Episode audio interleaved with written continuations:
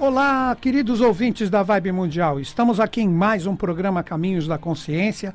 Eu, Newton Schultz, junto com vocês, 25 minutos aqui nas ondas da rádio.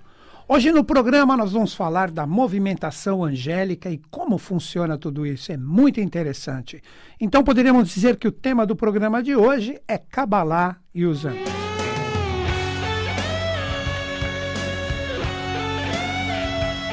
Inicialmente, no comando do som tá ali, como sempre, o Pedrão, fazendo tudo chegar bacaninho e redondinho para vocês, apoiando esse programa aqui para que ele flua de uma forma legal. Então, gente, hoje eu vou conversar com vocês sobre Kabbalah e os anjos. Vamos procurar ver de uma forma um pouco diferente como que ocorre toda essa movimentação angélica, principalmente no sentido de trabalho, e como esta força se projeta diretamente aqui na face da Terra? Primeira coisa que nós precisamos compreender: o que é anjo? Muitas vezes a gente fica com aquelas realidades voltadas a anjos, seres alados que vêm nos ajudar, ou mesmo, por que não dizer diretamente, oferecer uma alta ajuda para nós. Eu concordo, mas também tenho as minhas divergências. Vou colocar como um livre pensador que sou aqui a minha visão em relação a isso, em relação aos meus estudos e também pesquisas. Inicialmente, eu vejo os anjos como um potencial vibracional. Vou repetir isso. Eu vejo os anjos como um potencial vibracional, ou seja, eles possuem uma determinada força no sentido de entrar em sintonia com as leis universais, e estas leis universais, junto da vibração deles, que anjo se nós traduzirmos diretamente a palavra, significa mensageiro. Eles trazem essas mensagens vibracionais para nós, que acabam sendo captadas através de pensamentos, ideias, intuições, sensibilidades, mas isso ocorre de uma forma ininterrupta. Não é necessário ser especial para entrar em sintonia com isso. Por quê? Porque nós temos, como se fala na tradição, para uma simples compreensão, que nós temos sete dias da criação. E desses sete dias da criação, que vai encerrar o processo evolutivo, que iniciou no mineralzinho, que vai finalizar a sua jornada, por que não dizer como um Deus e retornar à fonte, através desses sete passos, dessas sete forças. Isso não está completo ainda. Quando nós pegamos a teosofia, como nos ensinou Helena Petrovna Blavatsky e também o professor Henrique José de Souza, que é o meu mestre, que tudo que praticamente eu consegui sintonizar, intuir, melhorar ou capacitar a minha força de ver todas essas realidades eu obtive através dos estudos da Sociedade Brasileira de Obiose. O professor Henrique José de Souza, esse grande mestre, ele nasceu em 1883 e saiu da face da Terra fisicamente no ano de 1963. E praticamente tudo que ele deixou, uh, poderíamos dizer assim, foi uma realidade é uma realidade correspondente a todas as renovações cíclicas, se apoiando, obviamente, em todo o trabalho deixado por Helena Petrovna Blavatsky, que na própria doutrina secreta ela deixou ali anunciado que viriam novos seres que iriam dar continuidade a tudo isso, se sintonizando com os grandes mestres da humanidade. Então, quando nós entramos em sintonia com tudo isso, nós temos a capacidade de compreender esses sete dias da criação.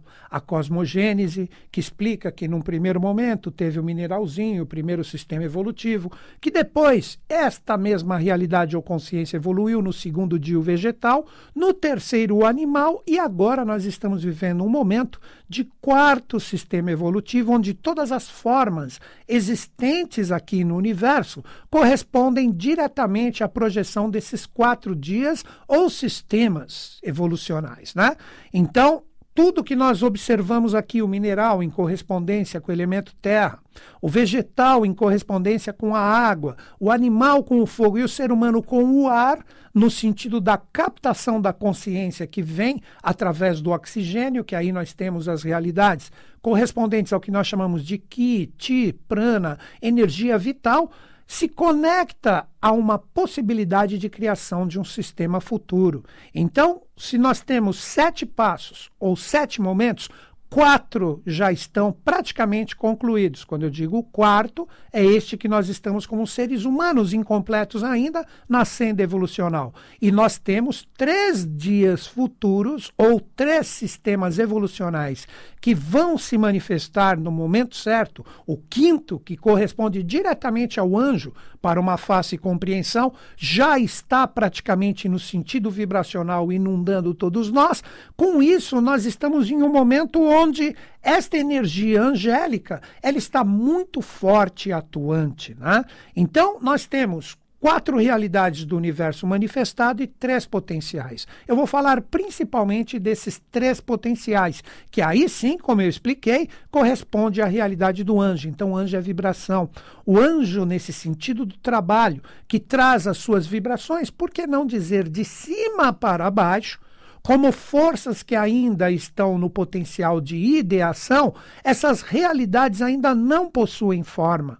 Então, em um futuro que não está muito longínquo, nós já estaremos projetando todas essas realidades para que o quinto sistema evolucional correspondente ao anjo no início da sua evolução, se manifeste aqui.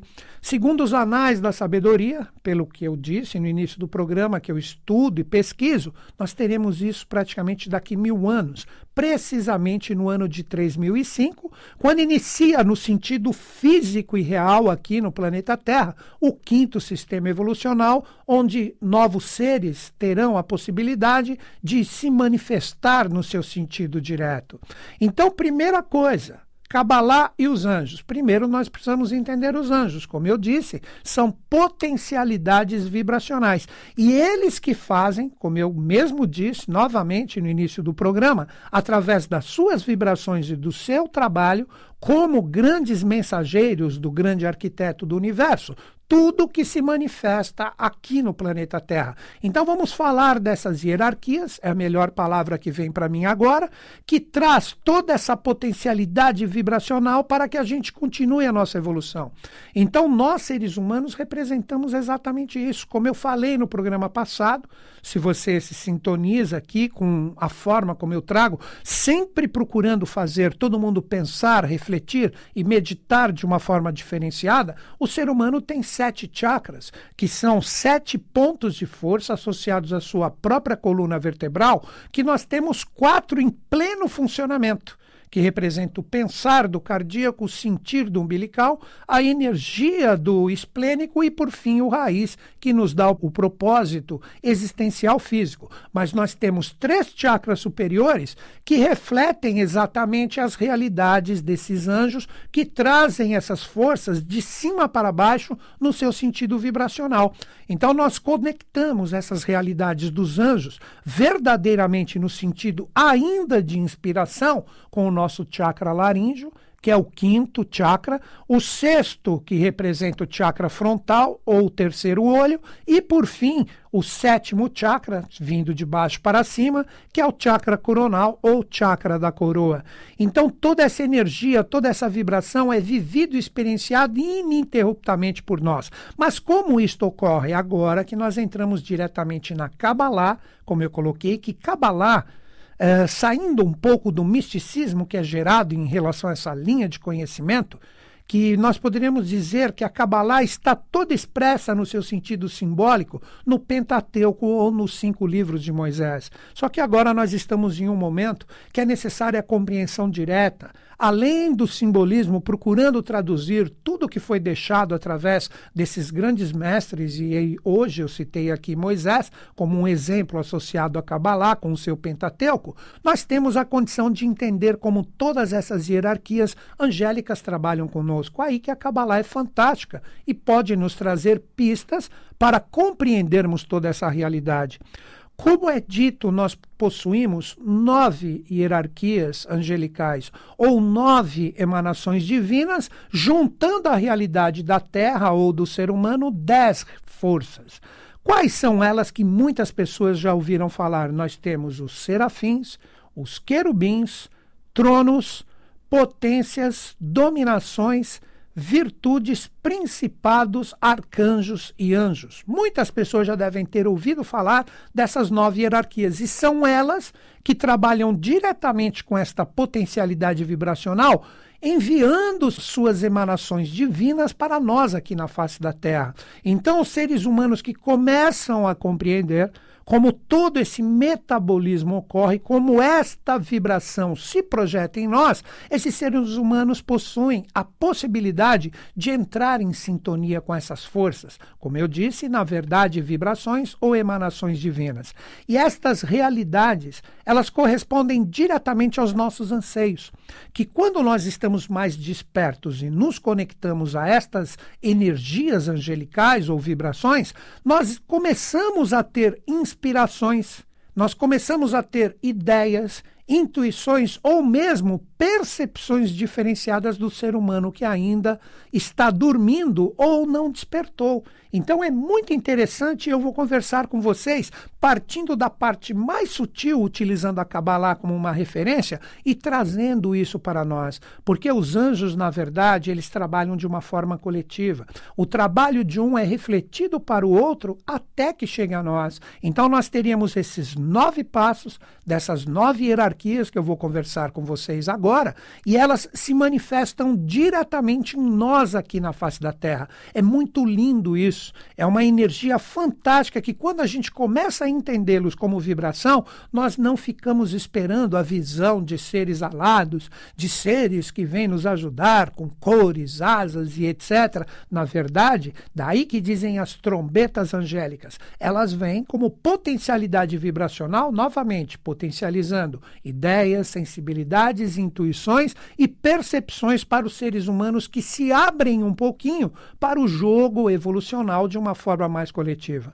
Como diz a Kabbalah, tudo parte, vamos agora falar dessas hierarquias, tudo parte de uma realidade onde não existe a forma, não existe nenhuma limitação que corresponde ao universo manifestado. Eles chamam isso de En Sof Or, se escreve Ain Sof Aur. Este En Sof Or, traduzindo diretamente, poderia representar na teosofia a substância primordial, o oceano sem praias, o espaço sem limites, que vai trazer toda essa ideação, nos apoiando no princípio hermético do mentalismo, a mente de Deus, ou a ideia de Deus, ou o grande arquiteto do universo, ou substância primordial, espaço sem limites, o nome ou a nomenclatura que você quiser dar, traz através de toda essa energia, de toda essa ideação, a projeção na primeira hierarquia. A primeira hierarquia se chama a hierarquia dos serafins. Então seria, poderíamos dizer, a hierarquia angélica mais próxima desta realidade do Ensof Or ou do espaço sem limites. Os serafins, eles recebem essa energia ou este comando e iniciam o que nós chamamos do processo do encaminhamento do que Deus quer que ocorra, ou como uma realidade no sentido rigorosa, ou numa realidade amorosa, ou seja, todos os desígnios do que nós chamamos de Deus, vamos chamá-lo assim, para uma fácil compreensão, primeiro se projeta nos serafins. Posteriormente, os serafins pegam essa energia e passam esta força para os querubins. Os querubins seriam a segunda classe angélica que recebe o que os serafins conectaram e transformam isso num processo de harmonia universal. O que, que seria essa harmonia universal? Eles começam a dar uma determinada modelação vibracional para que tudo tenha um real propósito efetivo. Aí que entra a terceira hierarquia, que é chamada a hierarquia dos tronos, que começam a transmutar todas essas vibrações anteriormente conectadas pelos serafins e nos querubins, o que nós chamamos de vida. Então, este alento de vida, essa energia espiritual que chega até nós, poderíamos dizer, projetada diretamente no oxigênio que nós respiramos, está associada à hierarquia dos tronos, que trazem, criam e formulam o que o ser humano hoje chama de vida. Então, se você questionar, falar assim, estou vivo, esta simples reflexão, se ela colocada nesse sentido angélico, nós temos esse propósito existencial que nós chamamos de vida, porque os tronos transformam esta possibilidade em algo compreensível para a humanidade, antes captada pelos querubins e pelos serafins. Depois que os tronos modelam o que nós chamamos de propósito existencial, esta força vai diretamente para a hierarquia dos domínios ou dominações. O que os domínios ou dominações fazem? Eles criam e geram o que nós chamamos de sistemas evolucionais. Lembram que eu falei no início do programa, os sete dias da criação, que começou pelo mineralzinho e vai terminar no sétimo sistema evolucional com os deuses? Tudo isso vem da hierarquia dos domínios ou dominações. Então, em um momento prístino da criação, quando foi lançado o primeiro sistema evolucional, isso veio como ditame ou força da hierarquia dos domínios. Eles projetaram um sistema evolucional do que nós chamamos do reino mineral, que depois foi o vegetal, o animal e hoje é o ser humano. E hoje eles estão vibrando intensamente a criação ou a implementação do quinto sistema evolucional, que nós já estamos imersos. Por isso que nós sentimos essa bagunça. Muitas vezes sentimos através da energia do que nós chamamos de tempo que estamos atrasados e isso realmente procede. O ser humano poderia estar muito mais avançado do que ele se encontra hoje se ele tivesse a visão mais coletiva, mais fraterna, mais aberta do que puramente pensar em si mesmo. Não estou falando que são pessoas ruins, estou falando que as pessoas que se limitam somente aos seus desejos pessoais, sem ver a realidade coletiva, praticamente demoram um pouco mais para sentir os influxos da hierarquia das dominações. Agora começa a ser mais fácil compreender essa realidade. A hierarquia das dominações passa isso para a hierarquia das potências ou potestades. O que, que a hierarquia das potências ou potestades fazem?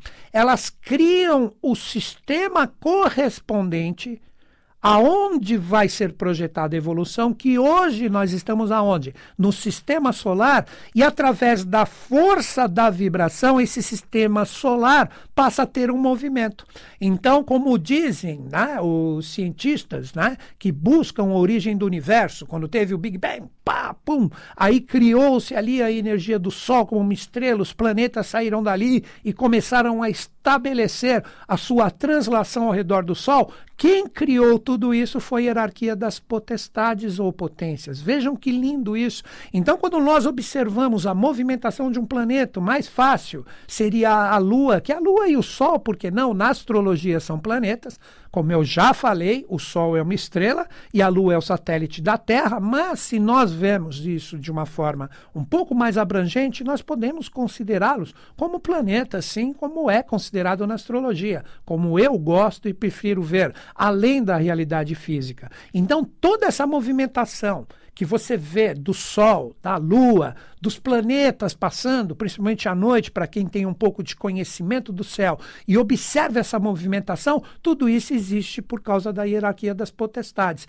Mas para que a gente não perca o raciocínio desta profundidade em relação a Kabbalah, que eu estou passando para vocês, e hierarquia dos anjos, percebam que a hierarquia das potestades ou potências, que criaram todo esse sistema através de planetas que vibram e se movimentam, eles fizeram toda essa realidade porque antes eles receberam esses influxos das hierarquias anteriores. Então os anjos trabalham de uma forma conjunta. Já pensaram se as hierarquias anteriores, as potências que criaram todo esse sistema evolucional, resolvessem falar assim: vamos ficar de greve hoje, não vamos trabalhar, queremos aumento, não vamos mais fazer nada, nossa, acabaria tudo tudo acabaria, tudo deixaria de ter um propósito. Então vejam que lindo que é este processo coletivo de trabalho dos anjos, de uma forma um pouco mais aprofundada no sentido de compreendê-los. Então, agora nós entendemos que a hierarquia das potências ou potestades criam o sistema solar que se movimenta ininterruptamente, inclusive o planeta Terra, onde nós estamos como palco da evolução atual. Depois, esta energia é passada para a hierarquia das virtudes, que criam o que? A forma. Olha que bonito isso. Então, toda essa movimentação do sistema através dos planetas e através da vibração, junto das potências ou potestades, as virtudes captam essa vibração e cria todo o universo manifestado. Então existe o mineral, o mineral tem uma forma. Vamos fazer uma brincadeira para uma simples compreensão.